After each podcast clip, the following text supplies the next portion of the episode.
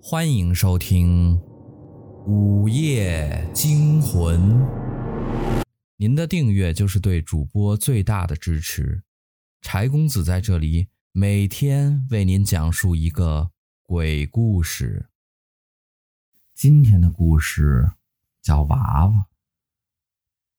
小雨是个安静的女生，她平时没有别的爱好，唯一的爱好就是收集娃娃。年复一年，她的家里已经堆满了娃娃。这些娃娃千姿百态，五颜六色，崭新清亮，非常具有收藏价值。一天上午，小雨在网上查找娃娃的时候，看到一款十分美丽的芭比。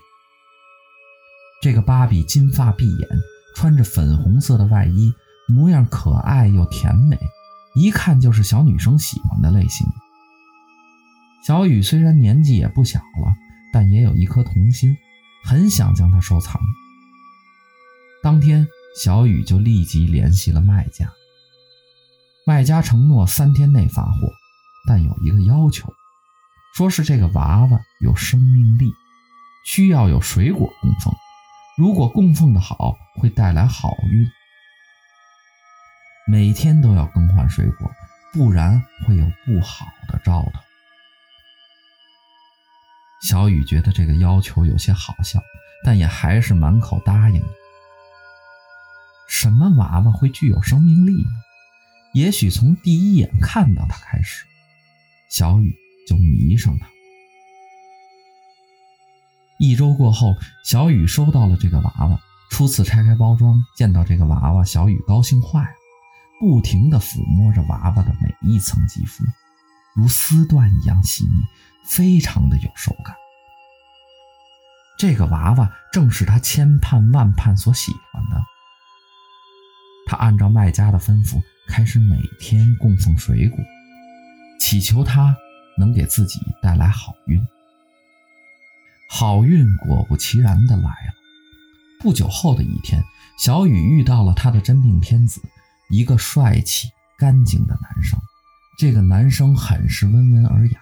小雨一眼就相中，男生也很喜欢小雨，两个人就这样在一起。有了男朋友的小雨开始不再将大量心思放在娃娃身上，她满心想着男朋友，每天甜甜蜜蜜的腻在一起。虽然还在供奉着那尊娃娃，也不过是心理上的一种寄托吧。哪有真正能带来好运的娃娃？或许是自己想的太多了吧。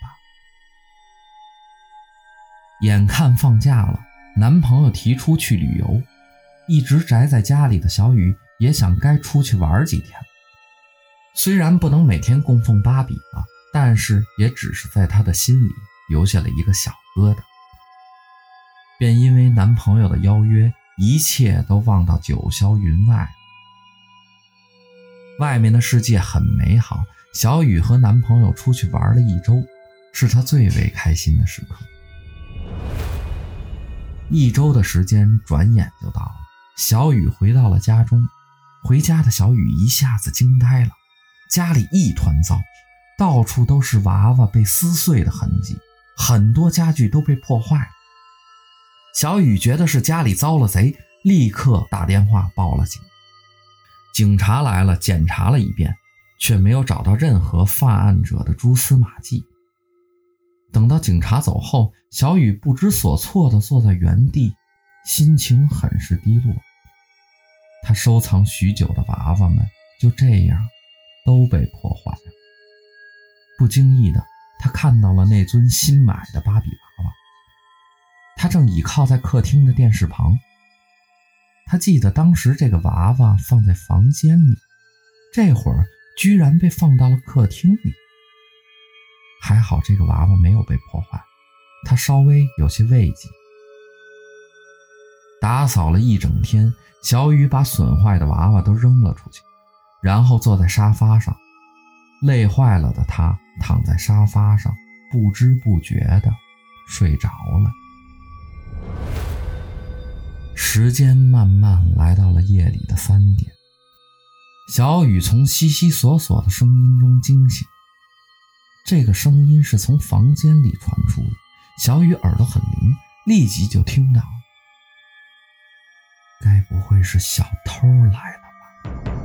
小雨狐疑地想着，小心翼翼地往房间走去，那里正摆着他的那个芭比娃娃。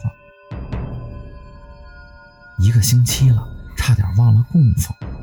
小雨这才想起，但已经晚了。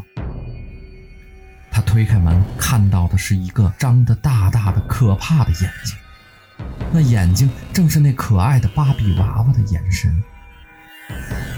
他的身上满是血腥气，腐臭的味道从他的身上散发出去，和白天颇有清香的味道完全不同。咯咯的怪笑着，看着小雨，像是一个正在吞噬的怪物。小雨大叫一声，想要逃离，双脚却不听使唤的粘在了地上。几天后，男朋友找人打开了小雨的家门，走进卧室里，除了看到一个可爱的芭比娃娃，并没有看到小雨的身影。男朋友注意到，这个芭比长得居然与小雨有几分相似，但他只是微微有些疑惑，并没有在意。